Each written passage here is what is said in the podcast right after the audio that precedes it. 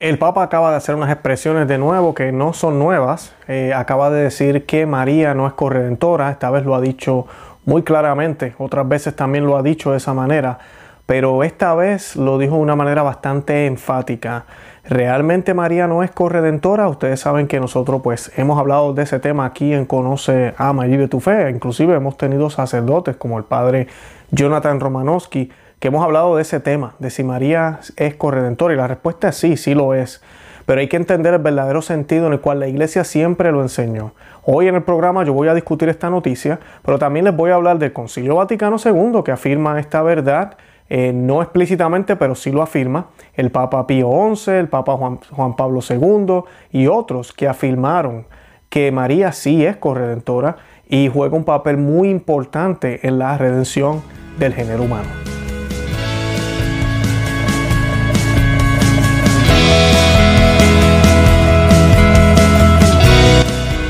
Bienvenidos a Conoce, Ama y Vive tu Fe. Este es el programa donde compartimos el Evangelio y profundizamos en las bellezas y riquezas de nuestra fe católica. Les habla su amigo y hermano Luis Román y quisiera recordarles que no podemos amar lo que no conocemos y que solo vivimos lo que amamos. En el día de hoy tenemos esta, eh, bueno, en el día de ayer, ya para el día que está saliendo este video es el día siguiente, eh, el Papa Francisco en su eh, homilía, no en su homilía, en su catequesis en la audiencia general del 24 de marzo del 2021, pues se expresó de una manera enfática sobre el papel de María Corredentora. No es la primera vez que lo hace. Nosotros tenemos un video, uno de los más populares en nuestro canal, que hicimos en el 2019 donde hablamos de lo que él dijo en la fiesta de la Guadalupe, en la cual inclusive habló directamente en contra de los que proponen este dogma y habló también directamente eh, o básicamente diciendo como que las letanías y todo ese tipo de cosas eran solamente como poesías que se decían a la Virgen María por amor lo cual no es cierto. Hay verdades bíblicas teológicas en las letanías que hacemos en el Santo Rosario. Eh, y de eso yo hablé en ese programa, yo lo puedo dejar el enlace para que lo puedan ver. Y también nosotros aquí tuvimos a el padre Jonathan Romanowski, yo quise hacer ese programa con él. Eh, es un programa que no habla de controversia, sino habla de, de, lo que cree la iglesia y lo que siempre ha pensado sobre el papel de María. Desde Génesis 3.15, una, una muy buena comparanza con Abraham y el sacrificio de su hijo, como Abraham le es meritorio sacrificar a su hijo. En cierto sentido, María también es vista de esa forma. Génesis 3.15 habla de la mujer que aplastará la cabeza. En la traducción hebrea, siempre los teólogos y los que sabemos de, de Biblia entendemos que se está hablando de los dos, se está hablando de, de esa descendencia y de ella. Ambos van a aplastar la cabeza de Satanás, o sea que hay un papel de la hombre y la mujer. Y obviamente hay una correlación entre Adán y Eva, fueron ambos, o sea que para salvarnos tenía que haber un hombre y una mujer también. Y pues todo eso hace todo el sentido del mundo, la iglesia siempre lo ha visto de esa forma. Sabemos que quien estuvo en la cruz fue Cristo, no fue María. Son los méritos de Cristo por el cual María participa en esa corredención. Todos participamos, el Papa dice que nadie participa, eso es un disparate, eso él, dijo en esto, y esto que él está diciendo no es dogma, no es un documento infalible, así que todos los que están pensando que ya él acaba de definir algo, no acaba de definir nada, es simplemente eh, una de sus catequesis, y estas catequesis pueden estar llenas de errores, o, como yo voy a hablar hoy, la manera en que él la ve es una manera bastante protestantizada. Él lo está viendo de una forma, como les dije ahora, de que pensamos que María también estuvo clavada en la cruz junto con Jesús y nadie está diciendo eso. Yo comparo este, este, esta manera de ver a María como corredentora con María Madre de Dios. Es exactamente lo mismo. Cuando uno dice María Madre de Dios, lo primero que los protestantes nos dicen es que Dios existió primero, cómo ella puede ser la Madre de Dios.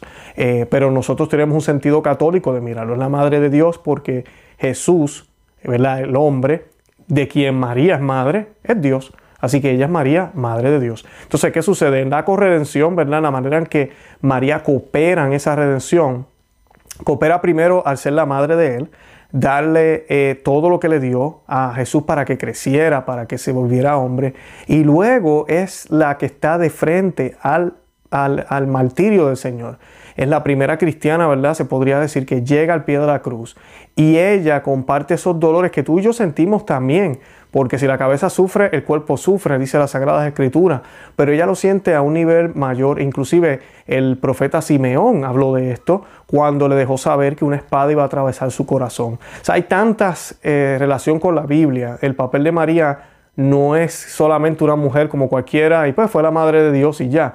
Eh, no, es mucho más que eso, ella participa de una manera activa en ese momento y por ende se menciona con nombre, ¿verdad? En las Sagradas Escrituras al pie de la cruz, porque ese paisaje de, la, ¿verdad? Esa imagen de la cruz que nos redimió no es solo Cristo y se acabó. Al pie de la cruz estaba María, estaba Juan el apóstol, hay mucho más, que tiene un significado mucho más de simplemente decir, mira, ahí murió Jesús y nos salvamos. No, Ahí murió Jesús, pero nos entregó a su madre.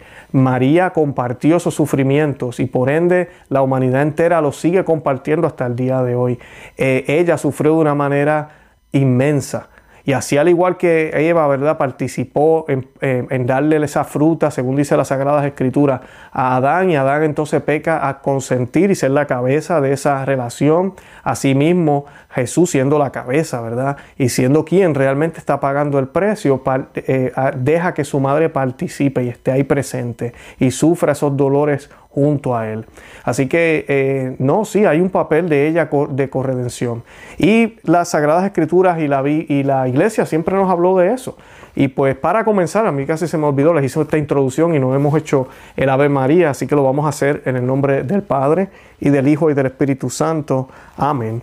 Ave María, gratia plena, Dominus tecum. Benedicta tui mulieribus, et benedictus frutus ventris tui, Jesus. Santa María, Mater Dei, ora pro nobis peccatoribus, nunc erora mortis nostre. Amén. En el nombre del Padre y del Hijo y del Espíritu Santo. Amén. Santa María ruega por nosotros. Santa María ora pro nobis. Y lo que dijo el Papa exactamente fue, Cristo es el puente que cruzamos a fin de volvernos hacia el Padre. Él es el único redentor. No hay corredentores con Cristo, Él es el único, Él es el mediador por excelencia, Él es el único mediador entre Dios y el hombre. Ha enfatizado ¿verdad? su santidad en la catequesis de la audiencia general de esta mañana. Y pues, eh, eh, como vuelvo y repito, es una manera muy protestante de verlo. El hecho de él también habla de que María nunca quiso quitarle nada a Jesús, que María no quiso puestos, que María no quiso títulos, eso también fue lo que él habló en el 2019. Yo les voy a dejar el texto de la homilía de ayer y de la del 2019 para que la lean y no piensen que Luis está inventando cosas aquí.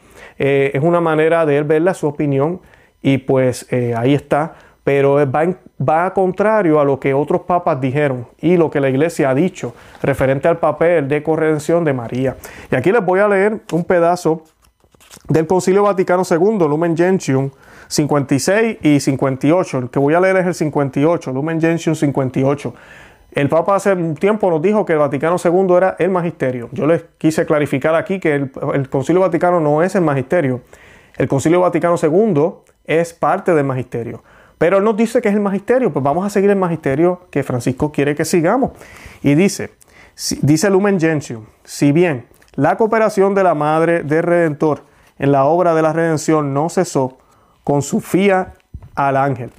Así avanzó también la Santísima Virgen en la peregrinación de la fe y mantuvo fielmente su unión con el Hijo hasta la cruz, junto a la cual, no sin designio divino, se mantuvo erguida, sufriendo profundamente con su unigénito y asociándose con entrañas de madre a su sacrificio, consintiendo amorosamente en la inmolación de la víctima que ella misma había engendrado.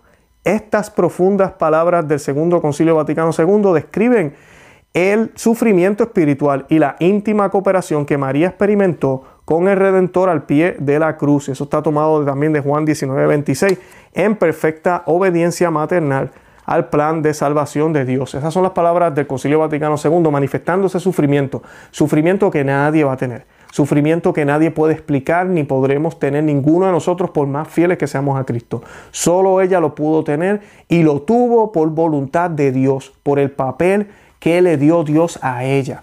O sea que Dios le dio ese papel a ella para que ella sufriera de esa manera y de esa manera participara, ¿verdad? De esa redención. Como tú y yo también estamos llamados a participar. El Papa Pío, Pío IX, disculpen, Pío IX como le llaman, explicó la íntima, indisoluble unión de María con Jesucristo en su triunfo redentor sobre Satanás, que fuera profetizado en Génesis 3.15, la carta apostólica, que infaliblemente definió la Inmaculada Concepción. Y esto sí, es, esto sí es infalible, lo que vamos a leer es parte de ese documento. Y dice, por esta divina profecía, Génesis 3.15, el misericordioso redentor de la humanidad, continúa el Papa, eh, Jesucristo, el unigénito, Hijo de Dios, fue claramente preanunciado que su Beatísima Madre, la Virgen María, fue proféticamente indicada y al mismo tiempo la misma enemistad de ambos contra el malo fue significativamente expresada.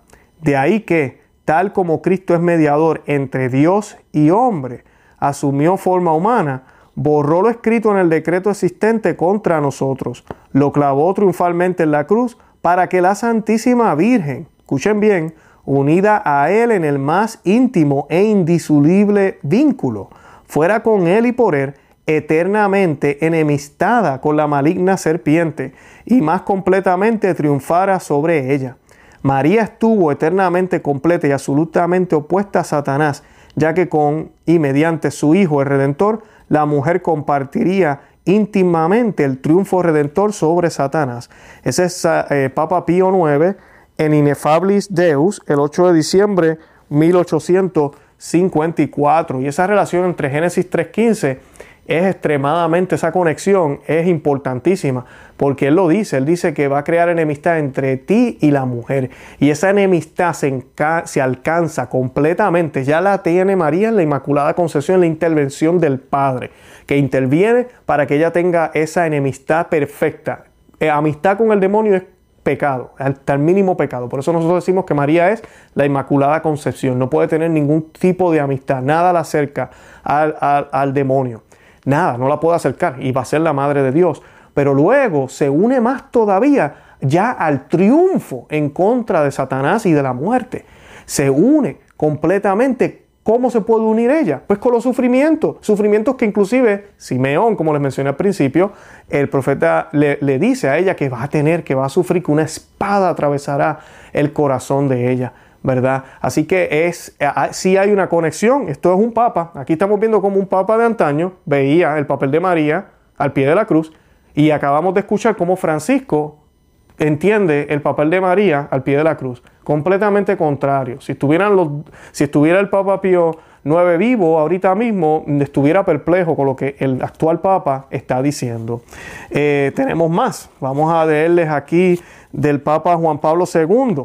Y él dice, debemos ser sobre todo, eh, debemos por sobre todo notar que María fue creada inmaculada a fin de poder mejor actuar en nuestro beneficio.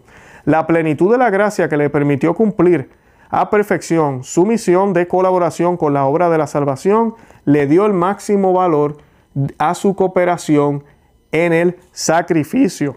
Y eso está, ese es el Papa Juan Pablo II en Redentor Perdón, disculpen, no, ese es Juan Pablo II en Mary Immaculate, The Fair Marvel of Redemption. Eso fue un discurso que él dio el 7 de diciembre de 1983.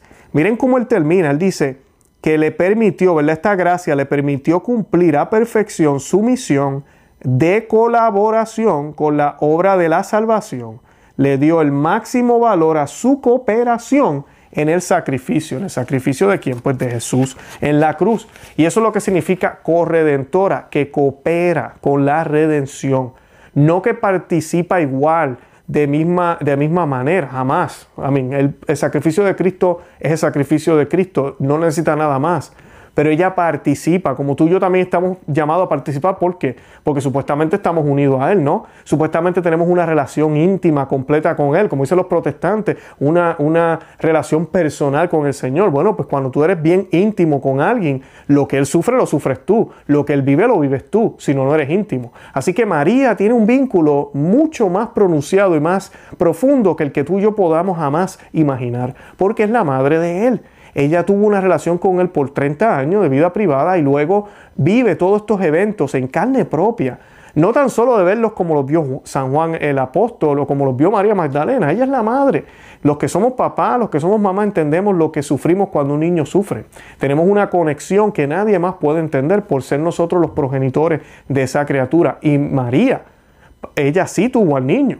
Él, fue concebido por obra del Espíritu Santo, pero ella tuvo al niño, lo cargó en su vientre, lo amamantó, lo cuidó. Ella sí sufrió y participó de manera extraordinaria. Ella como mujer tenía que hacer eso para eh, reparar por el daño que hizo Eva, por el daño que Eva hizo al desobedecer a Adán y escuchar una voz, a desobedecer no a Adán, a desobedecer a Dios, ¿verdad? Y, tentar a su, a su propio eh, esposo, cabeza, Adán.